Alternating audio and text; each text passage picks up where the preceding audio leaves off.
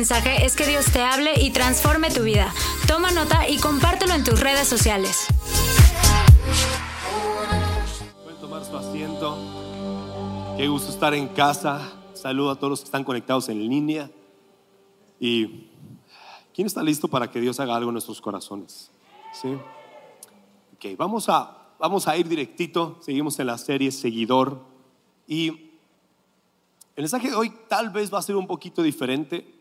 Entonces vamos a empezar un poquito diferente. Vamos a empezar con una pregunta. Tal vez es una pregunta que no te esperas. Porque, porque yo no me esperaba pensar en esta pregunta.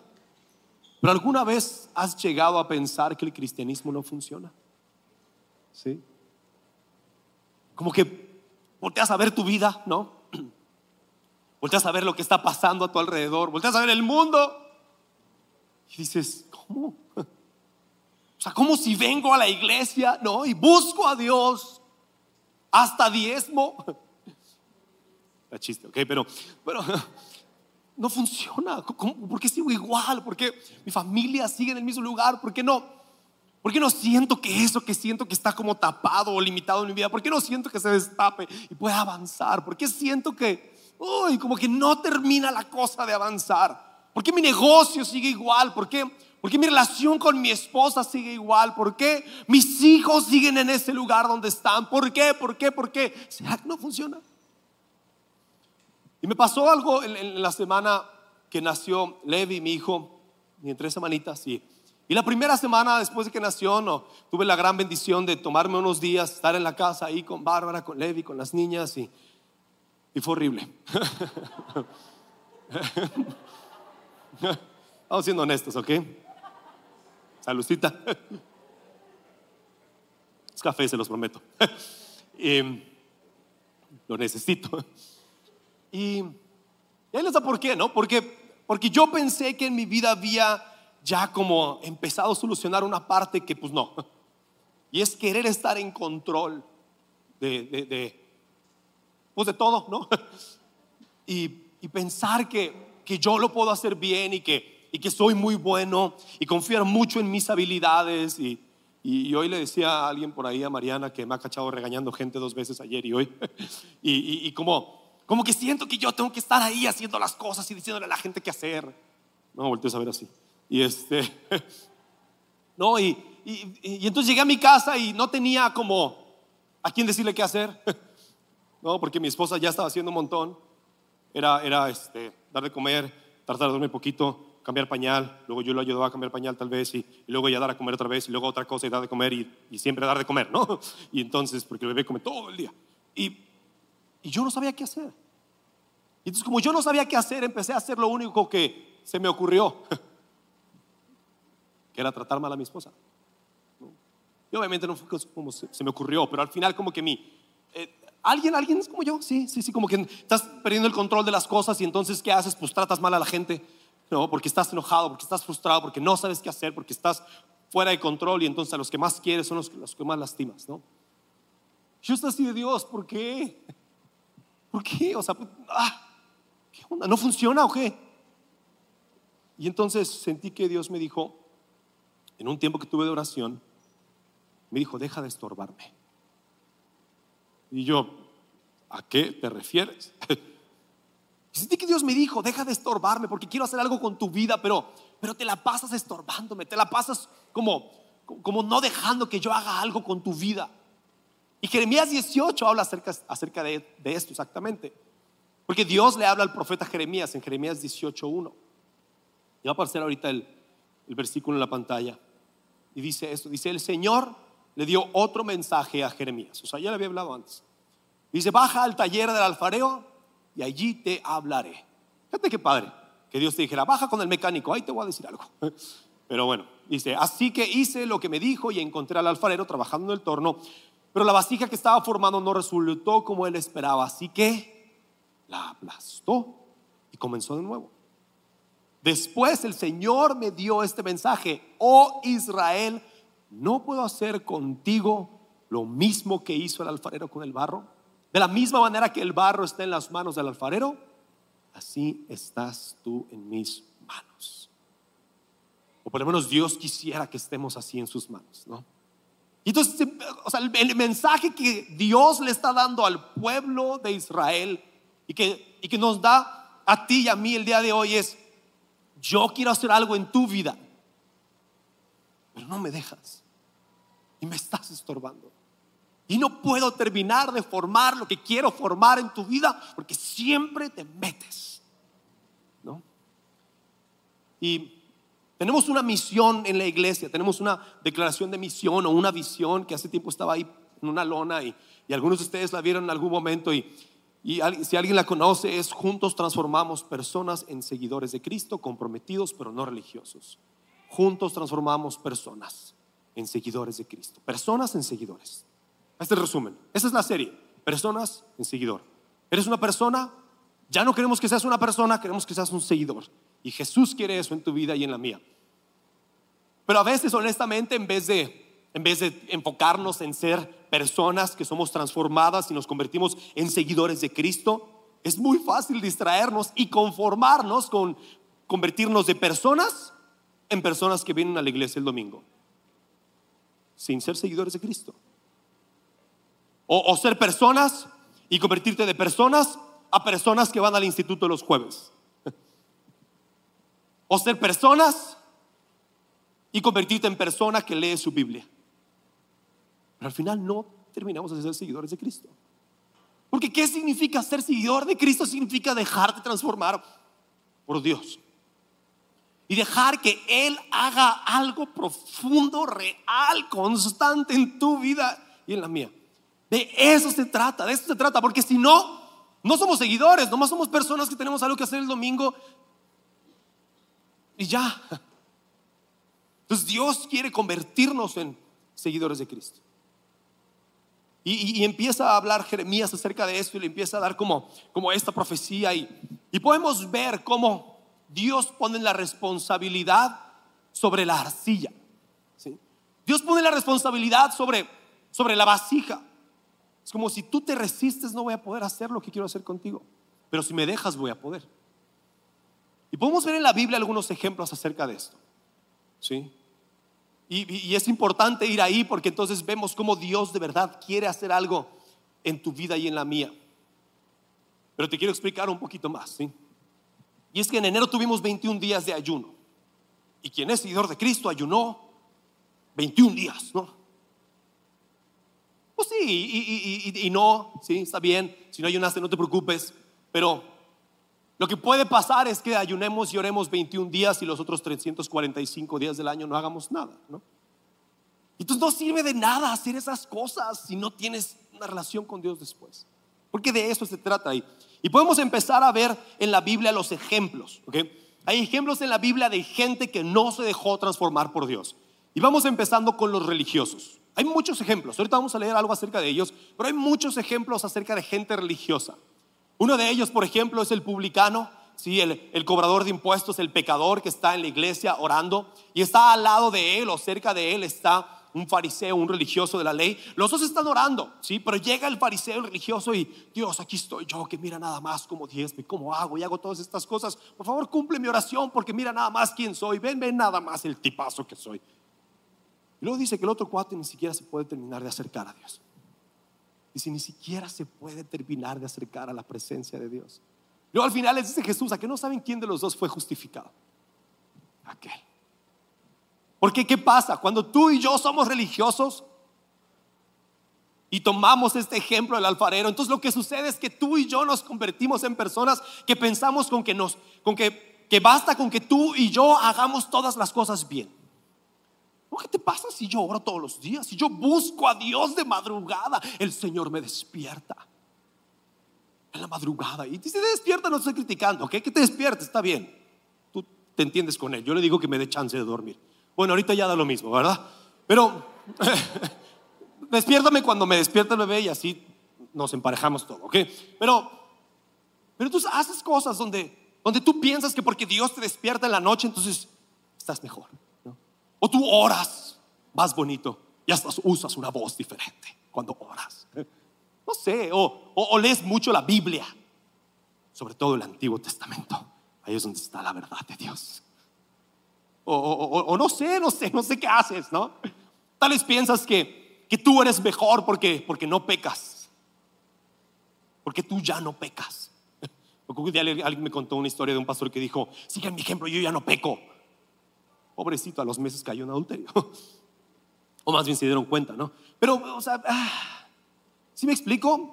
¿Y entonces qué pasa? Lo peor ni siquiera es eso. Lo peor es que esta gente piensa que como te portas bien y haces todas estas cosas y Dios te despierta en la noche y lees la Biblia diferente y los fuisteis y dijisteis y todas esas cosas que y, y todo esto, entonces por eso tú tienes el derecho de decirle a los demás qué tienen que hacer. Y tú tienes el derecho de decirle a los demás cómo tiene que ser su vasija. Y es como, mira, mira, ven, ven, ven, ven, ven. Déjate, empiezo a moldear yo. Y lo que dice la Biblia en Lucas 11, 46. Sí dijo Jesús que aflicción les espera también a ustedes, expertos en la ley religiosa, pues aplastan a la gente bajo el peso. Escuchen esto. ¿eh? El alfarero decía que él cuando ve la vasija y no sale como, como quiere, la aplasta. Y dice, los religiosos hacen lo mismo, se creen Dios. Pues aplastan a la gente bajo el peso de exigencias religiosas insoportables y jamás mueven un dedo para aligerar la carga. Entonces no sé, tal vez Dios no termina de transformar tu corazón porque piensas que no necesita transformarlo. Imagínate, ya vete al cielo. Somos santos, ¿no? Entonces ya, ya, ya tú te puedes ir al cielo porque, porque no terminan. Dios no puede transformarte así. Dios no puede transformar a la persona que no dice Dios, no tengo nada que darte. Que fue como oró este Señor, ¿no? Ese es el primer ejemplo. El otro ejemplo, si se pone padre, es de un, de un cuate que es el joven rico. Ojalá tuviera nombre. Bueno, no, porque están bien difíciles en la Biblia. Y el joven rico dice, la historia es que llega el joven rico con Jesús y le dice, maestro bueno. Luego Jesús le contesta algo que después estaría para explicar de eso, que no solamente, no, porque me dices bueno, solamente es bueno es Dios, y pero era Dios, y está bien padre, pero después lo que le dice es que, le dice, oye Jesús, ¿cómo puedo heredar la vida eterna? Y entonces Jesús le dice, ah, facilísimo, cumple todos los mandamientos. ¿Ya que no sabes qué contesta este? Ya lo hice. Y es como, ah, y luego le contesta Jesús algo bien padre. Cuando Jesús oyó su respuesta, le dijo, hay una cosa que todavía no has hecho. Vende todas tus posiciones y entrega el dinero a los pobres y tendrás tesoro en el cielo. Después ven y sígueme. Cuando el hombre oyó esto, se puso triste porque era muy rico. ¿Qué quiere decir que se fue? Dijo, no, eso no. Entonces estamos esas personas que es como, Dios, sí, moldéame a tu imagen. Quiero ser la estatura del varón perfecto, Señor. Por favor, haz todo esto en mí. Mira nada más, bájame de aquí, de acá y todo esto. Y cuando Dios llega a ese lugar en tu vida, no, no, no, no, no, no, no, no, no, no, ahí no. Ahí no te metas, Dios. No, con mi dinero no te metas, Dios. O este joven rico. Es, no, no, no, no, no, no, no, con mi esposo no te metas. Con, mi, con, mi, con esta relación ilícita que tengo, no te metas. Hey, no, no, no, no, no. Yo ya hago todo bien, ¿por qué no, por qué no me puedo enojar? Entonces dejamos que Dios transforme casi todo en nuestras vidas. Pero cuando es casi todo otra vez, comienza de nuevo. Tenemos estas cosas en nuestras vidas. Platicaba ayer con alguien acerca de eso, de cómo dice, oye, pero si esa es la única cosa que hay en tu vida, entonces es todo lo que hay en tu vida. Porque no estamos dejando que Dios termine de obrar en nuestro corazón. Y entonces si no dejamos que termine de obrar en nuestro corazón, entonces convertimos eso en un ídolo de nuestras vidas. Y Dios no compite con nadie. Si hay algo ahí, mejor no. Entonces, este es el otro ejemplo, ¿no? No sé qué cosa tal vez no estás dejando que Dios obre en tu vida. Tal vez estás viendo cosas que no tienes que ver. Tal vez tratas a las personas de una forma que no deberías tratarlas. Tal vez hablas de una forma que no deberías hablar. Tal vez tienes pensamientos negativos contra ti mismo, contra ti misma. Es como de, ¿pero qué? ¿Eso es mi culpa? Pues es tu responsabilidad. Y lo traemos delante de Dios y dejamos que Dios transforme nuestras vidas. Pero si solamente huimos de eso, entonces no dejamos que Dios nos transforme. Y el último ejemplo quizás es uno de los más comunes. Y es el ejemplo de María y Marta, sobre todo de Marta. En esta historia dice que María y Marta, que son amigas de Jesús, invitan a Jesús a comer a su casa, llegan a comer Y entonces Marta está haciendo la comida, ¿no? Y María está sentada a los pies de Jesús. Está ahí escuchando a Jesús. A ver, cuéntame más de cuando, ay, te bautizó en el Jordán. Ay, qué bonito.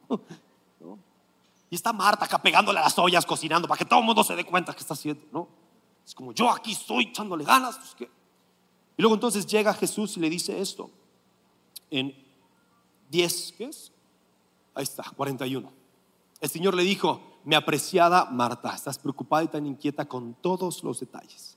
Hay una sola cosa para, que, para la que vale la pena preocuparse. María la ha descubierto y nadie se la quitará. Que es estar en la presencia de Dios, estar en la presencia de Jesús. Entonces, ¿qué, qué pasa con este ejemplo para nosotros?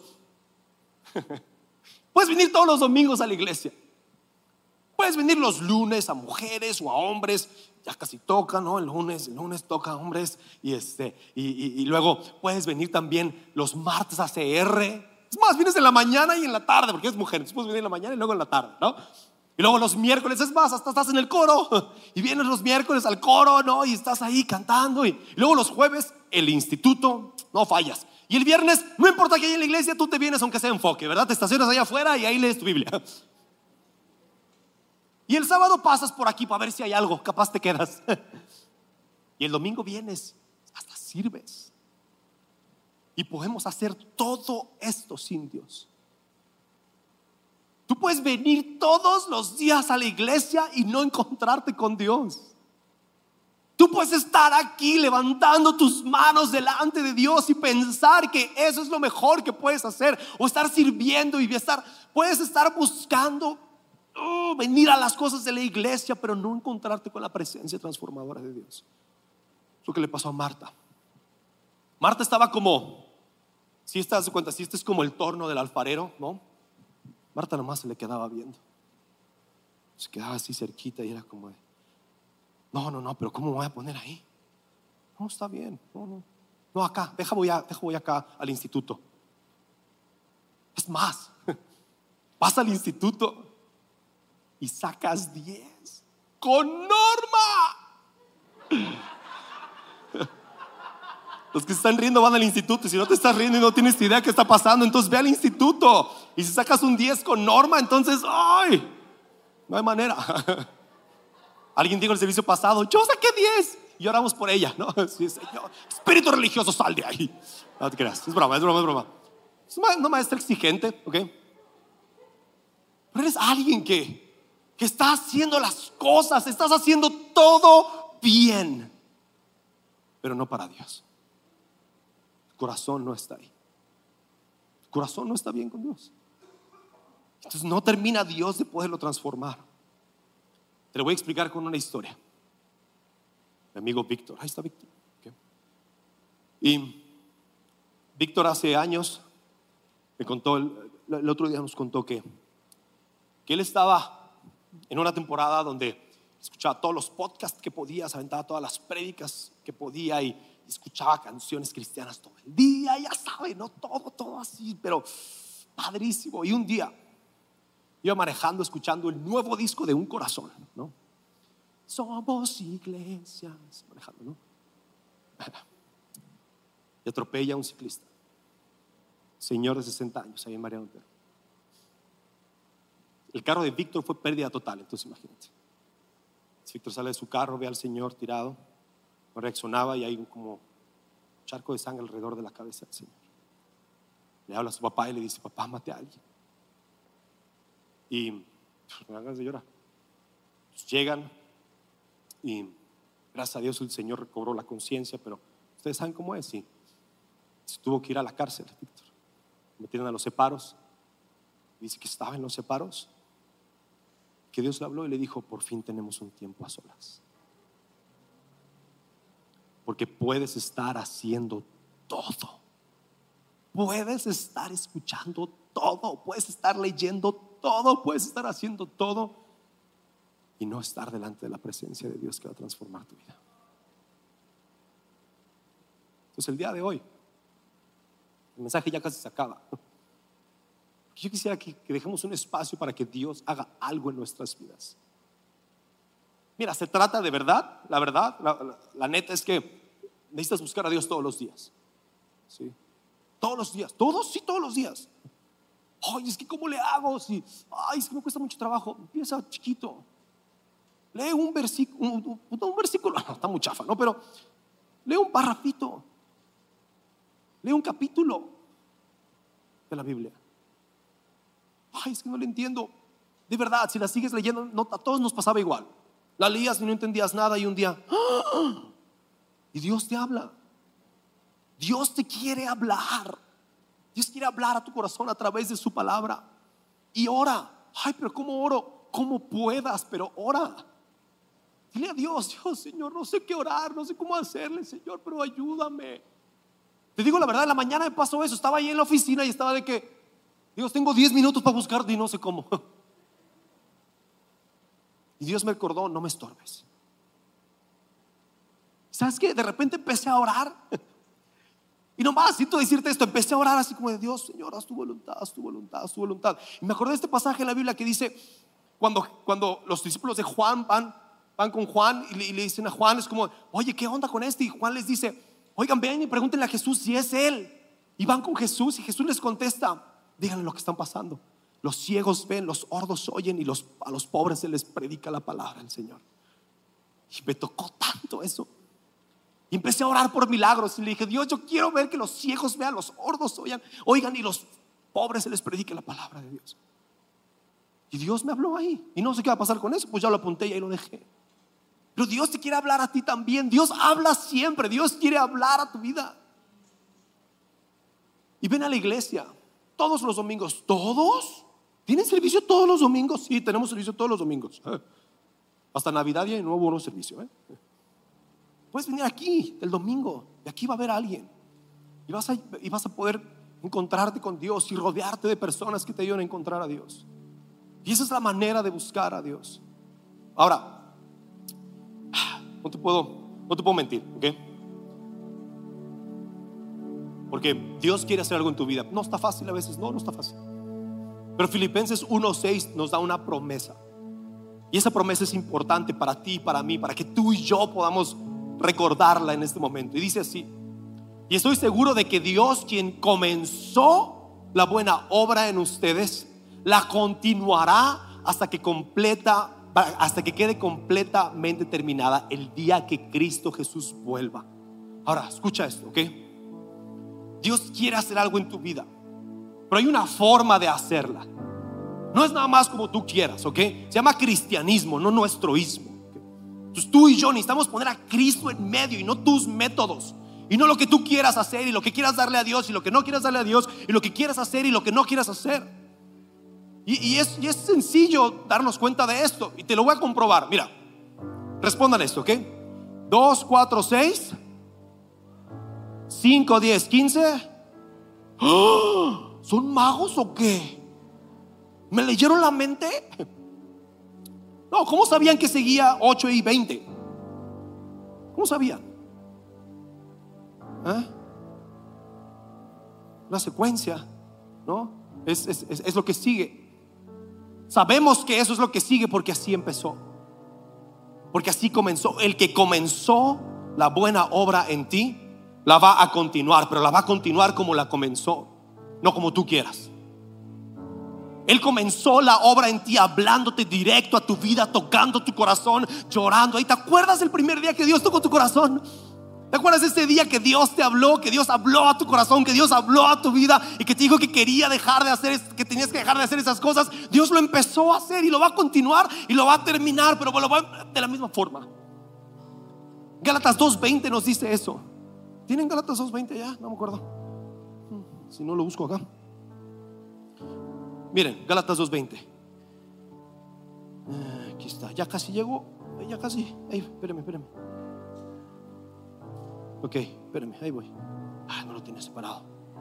Ah, ya está, perfecto. Ok. Mi antiguo yo ha sido crucificado con Cristo.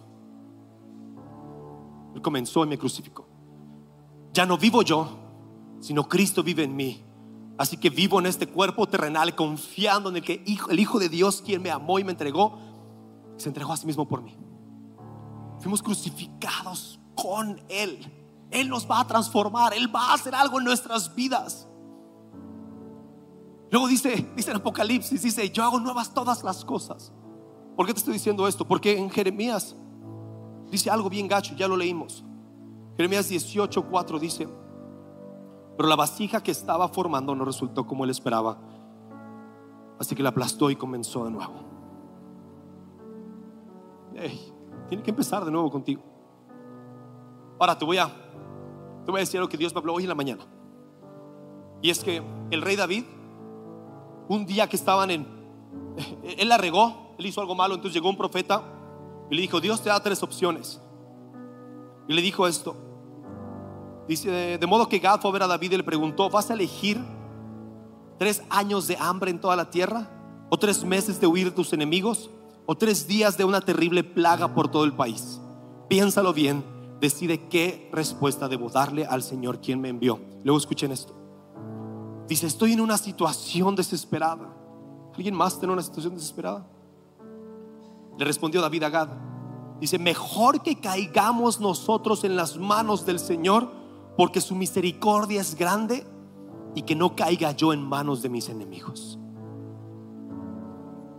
Te digo la neta, de todos modos nos va a aplastar, pero te puede aplastar la mano de Dios o te puede aplastar la mano de tus problemas. ¿Con cuál? ¿Bajo cuál te vas a poner? ¿Te vas a poner bajo la mano de tus problemas o bajo la mano de Dios? Esa es la manera en la que tú y yo necesitamos ser renovados y Dios va a hacer cosas nuevas en nuestras vidas. Si nos podemos poner de pie.